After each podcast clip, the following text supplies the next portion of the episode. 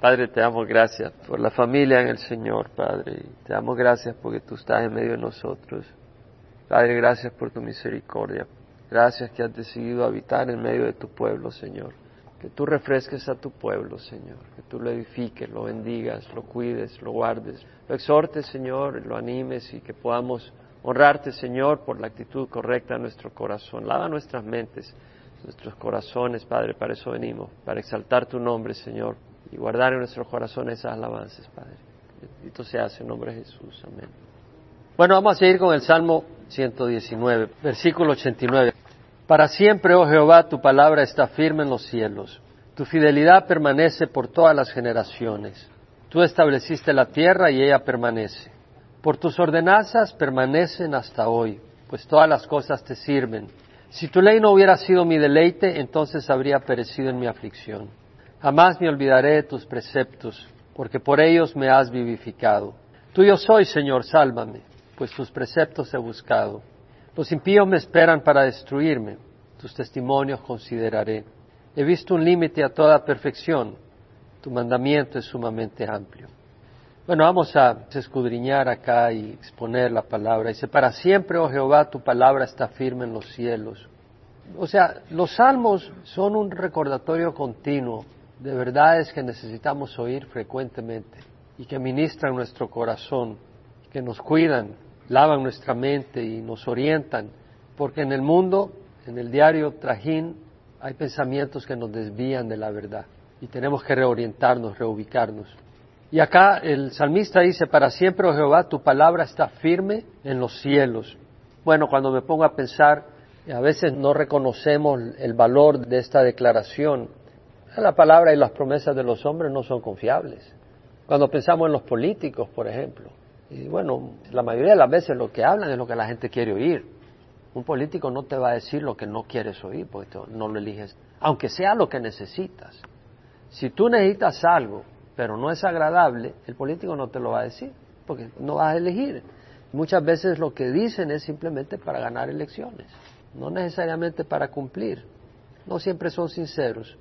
O muchas veces no pueden lograr lo que prometen, porque aunque quisieran, no tienen los recursos para hacer las cosas. ¿no? Bueno, no son los políticos, porque podemos tirarle duro a los políticos, pero aún uno de papá, ¿no? Tú puedes prometerle algo a tus hijos y no lo cumples. ¿Cuántas veces no nos ha pasado?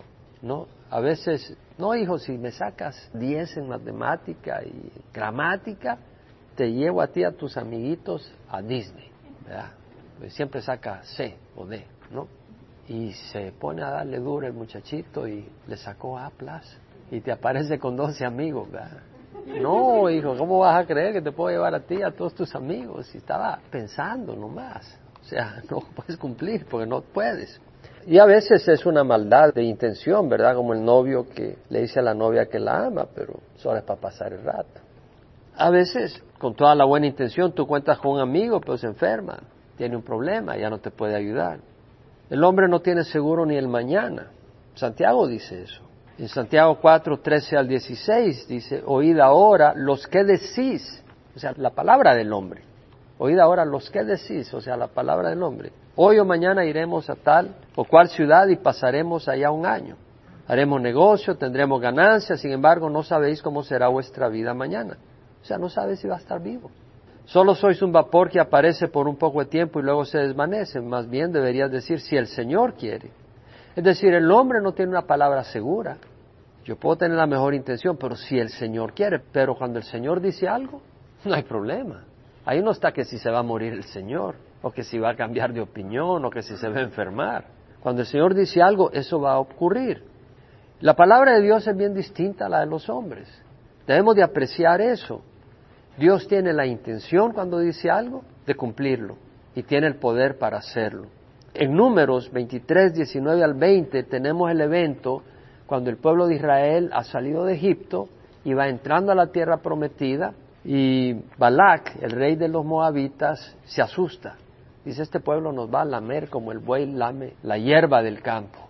Y manda a llamar a Balaam para que venga y maldiga al pueblo de Israel. Y cada vez que lo quiere maldecir, Dios lo bendice.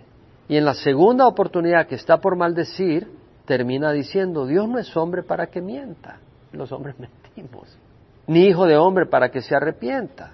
Lo ha dicho él y no lo hará. Ha hablado y no lo cumplirá. Mira, he recibido orden de bendecir. Si él ha bendecido, yo no lo puedo anular. Entonces vemos de que la palabra del hombre no es firme, la palabra de Dios es firme. Deberíamos de valorar eso, ¿no?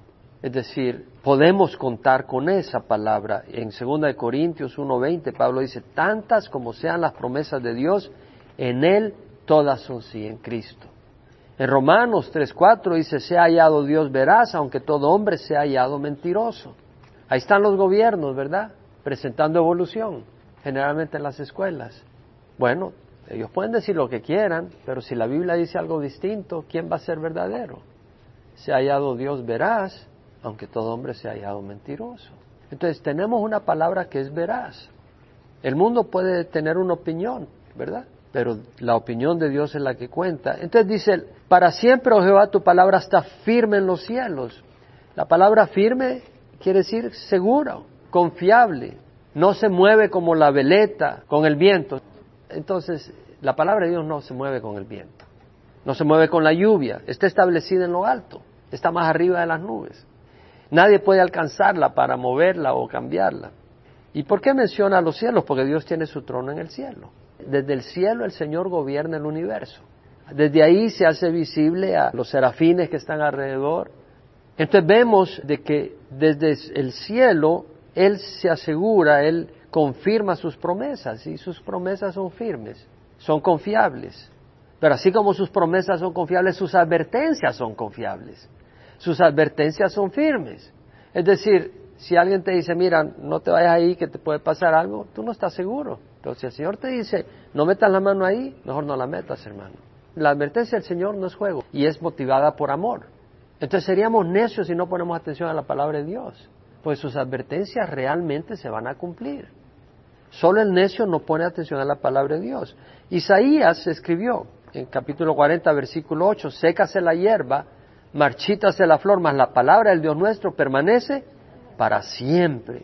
Para siempre, para siempre, oh Jehová, tu palabra está firme en los cielos. En Mateo 5, 18, Jesús mismo dijo, en verdad os digo que hasta que pasen el cielo y la tierra, no se perderá ni la letra más pequeña, ni una tilde de la ley hasta que toda se cumpla. O sea, lo que está diciendo el Señor, que ni una palabra va a dejar de cumplirse de la ley de Dios. Pero no ni una palabra, ni una letra que forme una palabra va a dejar de tener efecto en lo que Dios ha establecido. O sea, ¿qué más claro puede ser Dios para decirnos yo voy a cumplir mi palabra? Dios no puede ser más claro, no lo está diciendo hasta que toda se cumpla. Toda la ley del Antiguo Testamento tiene cumplimiento en su debido tiempo, pero tiene cumplimiento.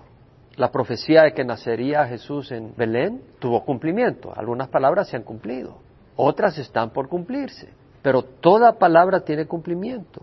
Ni la más mínima de las promesas dejará de cumplirse. Jesús dijo, el cielo y la tierra pasarán, pero mis palabras no pasarán. ¿Cómo aplicamos eso a nuestra vida? Vamos a aplicarlo, ¿verdad? Pues estas son cosas que sabemos, claro, pero venimos a recordarlas y a refrescarnos porque necesitamos continuamente refrescar estas verdades. Bueno, si esto es cierto, que es cierto, mis pensamientos, mis planes, mis actitudes, mis motivaciones, todo lo que haga va a ser juzgado por la palabra de Dios, porque la palabra de Dios es firme y la palabra de Dios gobierna el universo. Entonces todo lo que yo haga va a ser medido con la palabra de Dios, de una o de otra manera. Si conduzco mi vida como si Dios no existiera, sin investigar su palabra, por arrogancia o por pereza, Aún así, la palabra de Dios se va a cumplir y va a tener efecto de acuerdo a mi vida. La palabra de Dios se va a aplicar. Si tú te bebes un veneno y no sabes que veneno, ¿te mata o no te mata? Te mata. Y si sabes que veneno y te lo bebes, pues también te mata, ¿verdad? Entonces, si tú lees la palabra del Señor y la desafías por necedad, te vas a quebrar. Y si tú por pereza no investigas la palabra de Dios, estás mostrando un irrespeto a Dios no estás mostrando un interés por tu padre y por buscar lo que tu padre tiene para tu vida. Y te vas a quebrar también, de una o de la otra manera. Entonces vale la pena conocer la palabra de Dios para alinear nuestra vida con la palabra de Dios, porque la palabra de Dios es la que gobierna el universo.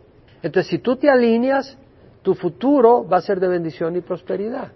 Pero si tú no te alineas, pues vas a tener un futuro negativo y desastroso. Por eso Dios nos da su palabra. Entonces dice el versículo 90, tu fidelidad permanece por todas las generaciones. Tú estableciste la tierra y ella permanece. Tu fidelidad, la palabra es emuná, que se traduce faithfulness, fidelidad o truth, verdad. ¿Por qué? Porque la verdad es algo que es estable, no es algo que cambia con los caprichos de la persona. Entonces, verdad, fidelidad son palabras similares, emuná. Y quiere decir de que Dios es fiel, es estable, y es fiel para todas las generaciones. Eso nos incluye a nosotros, todas las generaciones. Y luego dice, tu fidelidad permanece por todas las generaciones. Tú estableciste la tierra y ella permanece. Interesante porque dice, tú estableciste la tierra. Que ese es un reproche a los evolucionistas. Evolución no tiene ninguna armonía con que haya un Dios que haya establecido la tierra. De acuerdo a evolución, una explosión hace 13.000 Hace tres años hablaban de que fue hace 13.700 millones de años. Ahora dicen que es hace 13.800 millones. Ya le añadieron. Y añadieron un poco más porque yo me fijo en esas cifras. Ahora ya le subieron, ya fue hace 13.800 millones de años que fue el Big Bang. Y de acuerdo a eso hubo una explosión y de ese caos se formó las estrellas, se formaron los planetas, se formó casualmente la Tierra. No, Dios la estableció para ser habitada no la estableció para ser vacía, sin propósito, no, Dios la estableció para ser habitada, Dios la estableció para el ser humano. Y Dios la diseñó con gran sabiduría. Las estrellas fugaces las han visto. Gracias a Dios tenemos una atmósfera, no solo por el oxígeno, si no fuera por la atmósfera, habría una cantidad de meteoritos bombardeando la superficie de la Tierra todo el tiempo. Pero la atmósfera los desintegra, porque cuando estos objetos pasan a toda velocidad y caen dentro del campo gravitacional de la Tierra a gran velocidad, el roce y la fricción con los átomos de la atmósfera causan una energía que volatiliza mucho de los meteoritos y los destruye, de manera que no nos daña. La ozonósfera, que es una capa de oxígeno, de un tipo de oxígeno en la atmósfera, nos protege contra los rayos cósmicos. La ozonósfera protege contra los rayos cósmicos. Hay una reacción química que ocurre ahí. De manera que esos rayos son absorbidos y descomponen el ozono en oxígeno. Y luego hay otras reacciones que mantienen la ozonósfera. Pero existe ahí con un propósito increíble. Y el hombre lo está destruyendo. Por eso antes habían los aerosoles de fluorohidrocarburos que se usaban para los refrigerantes, para los aerosoles de desodorantes, etcétera, pero eso los prohibieron en los años 1970, porque descubrieron que estaba dañando la ozonósfera, que es una capa protectora que Dios estableció. Ya hemos hablado de Júpiter, por ejemplo, que es un planeta que está en una órbita tal y tiene un tamaño tal que su fuerza gravitacional desvía los desperdicios cósmicos que caerían en la Tierra continuamente, que pudieran destruir la Tierra, desperdicios cósmicos grandes. Porque hay meteoritos que no logran desintegrarse completamente, como el, alguno que estalló ahí por Rusia hace un año, hace dos años. Júpiter se encarga de desviar una gran cantidad de desperdicios cósmicos que caerían en la Tierra y nos destruiría. Usted sabe que Marte, por ejemplo, el planeta Marte, no tiene campo magnético. Usted sabe que la Tierra tiene un campo magnético. La Tierra es un imán, es un magneto tremendo. Y ese magneto desvía el bombardeo de partículas que vienen a gran velocidad y con gran energía del Sol que producirían destrucción en nosotros esas partículas que vienen con una gran energía tremenda son desviados gracias al campo magnético de la Tierra. Y si el campo magnético de la Tierra fuera más grande, nos destruiría. Y si fuera más débil, no nos protegería. Dios ha establecido la Tierra de una manera tremenda. Dios ha establecido la Tierra y el sistema solar en cierto lugar de la galaxia que nos protege. Usted ha oído hablar de los supernovas. Las supernovas son estrellas que explotan. Imagínense que nuestro Sol fuera a estallar. Nos acabamos. Esas supernovas cuando estallan es una explosión de energía que destruye todo a su alrededor. Ustedes han oído hablar de los agujeros negros. Usted sabe que la Vía Láctea tiene agujeros negros. Gracias a Dios no estamos cerca de un agujero negro porque si no nos chupa. Los agujeros negros, todo lo que va pasando se lo chupa. Usted sabe que ni la luz logra escapar los agujeros negros. Son oscuros porque la misma materia que quiere emitir energía es absorbida por la fuerza gravitacional. La misma luz que va pasando se desvía por los agujeros negros. La fuerza gravitacional es tremenda. Démosle gracias a Dios que nos ubicó donde nos ubicó. Usted sabe que si el sistema solar estuviera en la orilla de nuestra galaxia solo veríamos la mitad de las estrellas. Es decir, la mitad del cielo sería oscura en la noche, sin ni una estrella. O sea, Dios nos ha posicionado de una manera maravillosa. Dios ha establecido la tierra con un propósito. ¿Qué quiere decir eso? Que la tierra no se va a destruir por accidente. Porque Dios le estableció. ¿Sabe cuándo se va a destruir? Cuando Él la destruya. Al final de los tiempos. Y Él tiene un día para la destrucción de la tierra. Pero vemos acá que dice, tu fidelidad permanece por todas las generaciones. Tú estableciste la tierra y ella permanece. Esto no es accidente. Esto no es casualidad. El versículo 91 dice, por tus ordenanzas permanecen hasta hoy, pues todas las cosas te sirven. Es decir, la tierra y el cielo permanecen hoy no por casualidad. Y eso nos debe dar tranquilidad. Es decir, la tierra no va a ser destruida hasta que Dios venga. Ahora, podemos causar grandes estragos, ¿no? Y Dios puede permitir, pero Dios está en control y Dios va a saber hasta dónde vamos a llegar. Dios no va a permitir que el hombre destruya la tierra. Porque el hombre pudiera destruir la tierra. O sea, con las bombas nucleares que tenemos podemos hacer caos, pero Dios no lo va a permitir. Dios es soberano, Dios tiene un control. Entonces, veamos que Dios está en control. En Colosenses, y estos son versículos para conocer y memorizar, capítulo 1, versículo 16 al 17, Pablo dice, hablando de Jesús, ¿verdad? Que es la imagen del Dios invisible, el primogénito de toda la creación, porque en Él fueron creadas todas las cosas, en el cielo como en la tierra, visibles o invisibles, ya sean tronos, dominios, poderes, autoridades, todo ha sido creado por Él y para Él. Y Él es antes de todas las cosas y en Él todas las cosas permanecen. En Jesús todas las cosas permanecen. O sea, no quiere decir de que Jesús está en un lugar, Jesús sostiene todos los lugares en sus manos.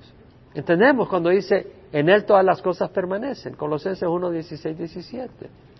Él es la imagen de Dios invisible, el primogénito de toda la creación, porque en Él fueron creadas todas las cosas, en los cielos como en la tierra, visibles e invisibles, ya sean tronos, dominios, poderes, autoridades, todo ha sido creado por Él y para Él. Él es antes de todas las cosas y en Él todas las cosas permanecen. O sea, Él sostiene todas las cosas, Él tiene un control completo. En Hebreos 1.3, hablando de Jesús y dice que Él es el resplandor de la gloria y la expresión exacta de la naturaleza de Dios, dice, sostiene todas las cosas por la palabra de su poder. Él sostiene todas las cosas. Entonces vemos de que cuando dice por tus ordenanzas permanecen hasta hoy, sí, Dios ha establecido y ha establecido leyes. Usted sabe que Dios ha establecido leyes físicas. No necesitamos entrar en algunos detalles, pero hay una cantidad de leyes físicas que muestran el diseño de Dios. ¿Y qué de los terremotos? Bueno, están en la mano de Dios. Son parte del plan de Dios.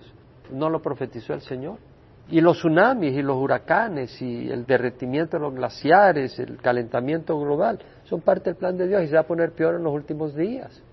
Dios lo profetizó. Y estamos viendo las condiciones en Medio Oriente, por ejemplo. Estamos viendo que el mundo se está tirando contra Israel. Yo he recibido correos personales en contra de Israel, de personas muy cercanas a mí.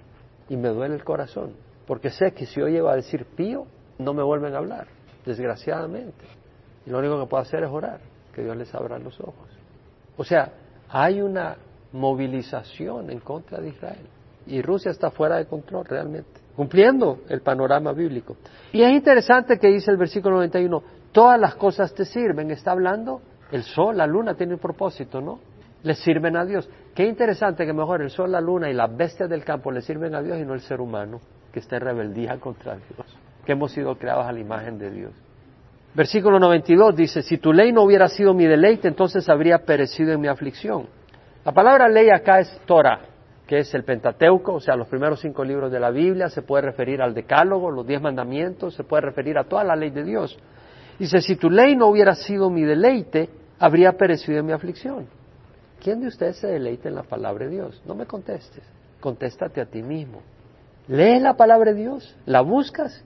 Si no la lees, si no la buscas, pues tú no te deleitas en la palabra de Dios, porque tú haces lo que te deleitas. La palabra de Dios es un deleite y Dios es fiel.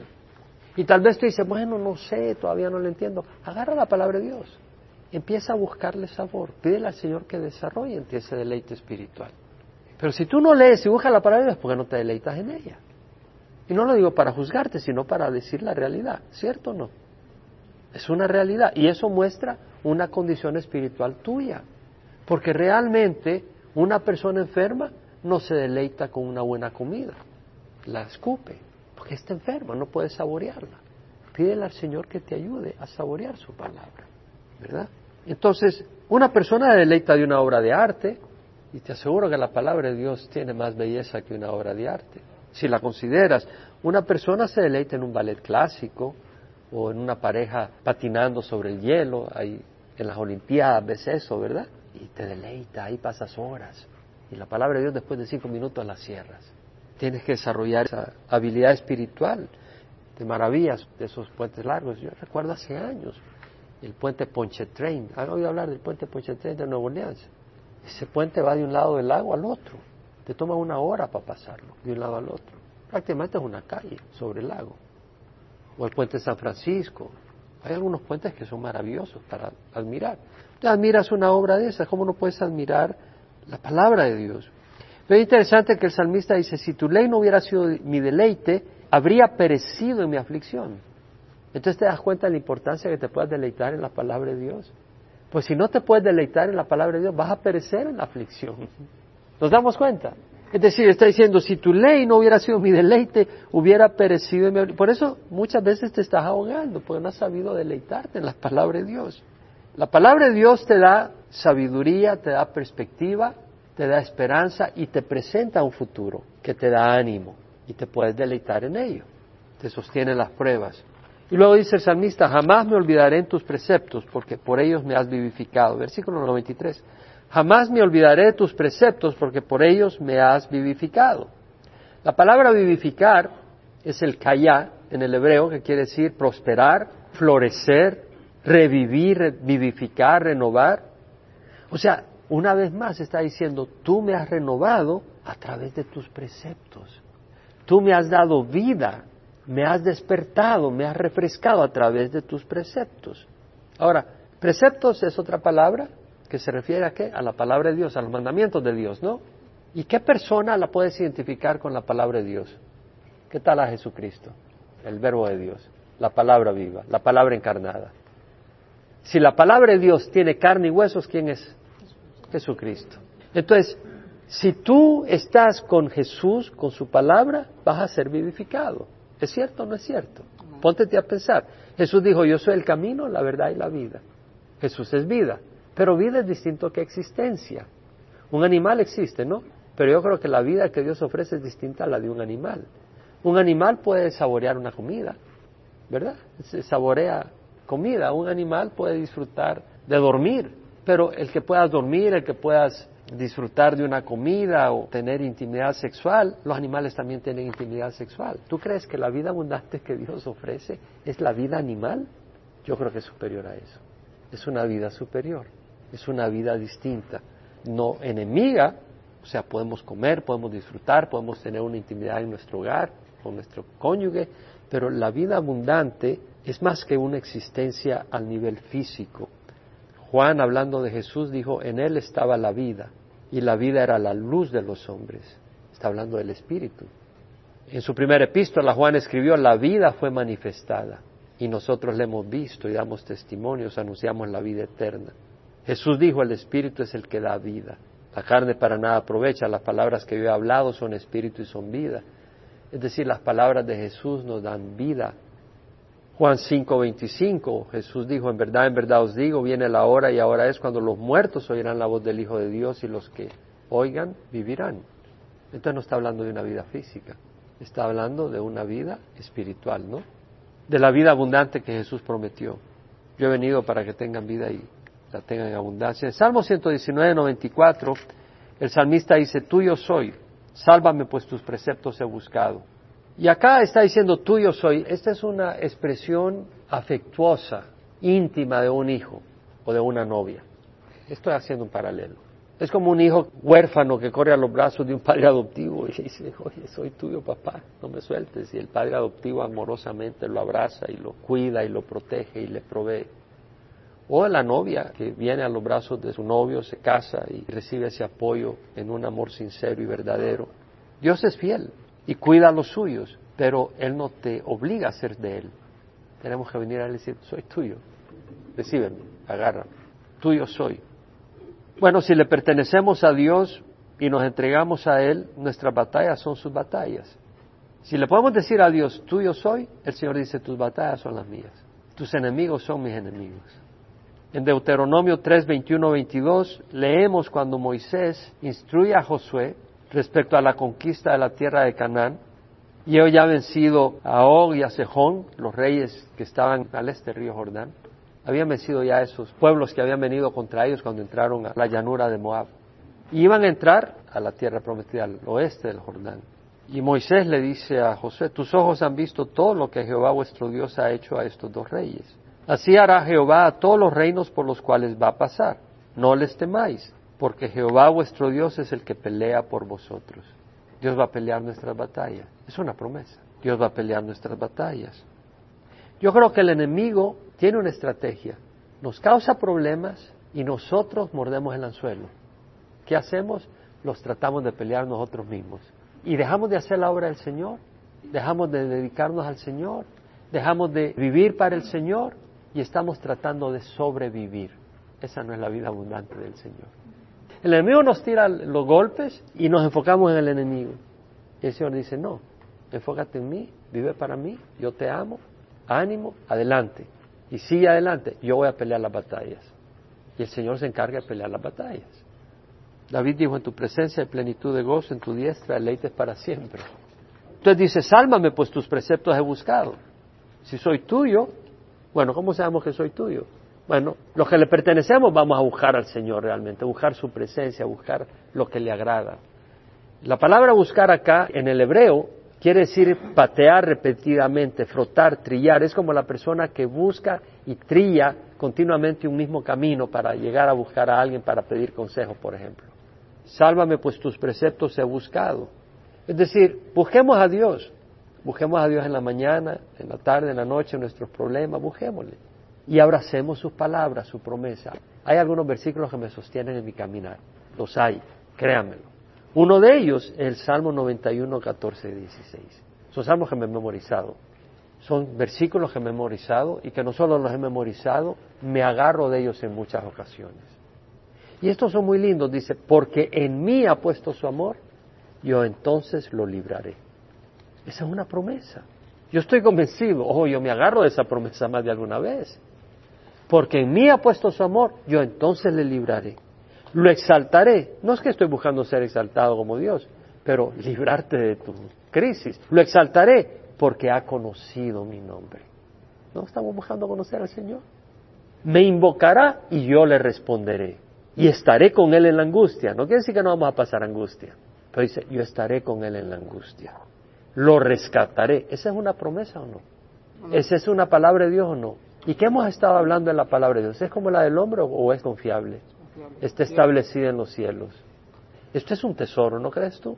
Porque esta es una llave, esta es una promesa. Porque en mí ha puesto su amor, yo entonces le libraré. Lo exaltaré porque ha conocido mi nombre. Me invocará y yo le responderé. Yo estaré con él, lo rescataré y lo honraré. Lo saciaré de larga vida y le haré ver mi salvación. Esa es una promesa. ¿Por qué no creerla, pues?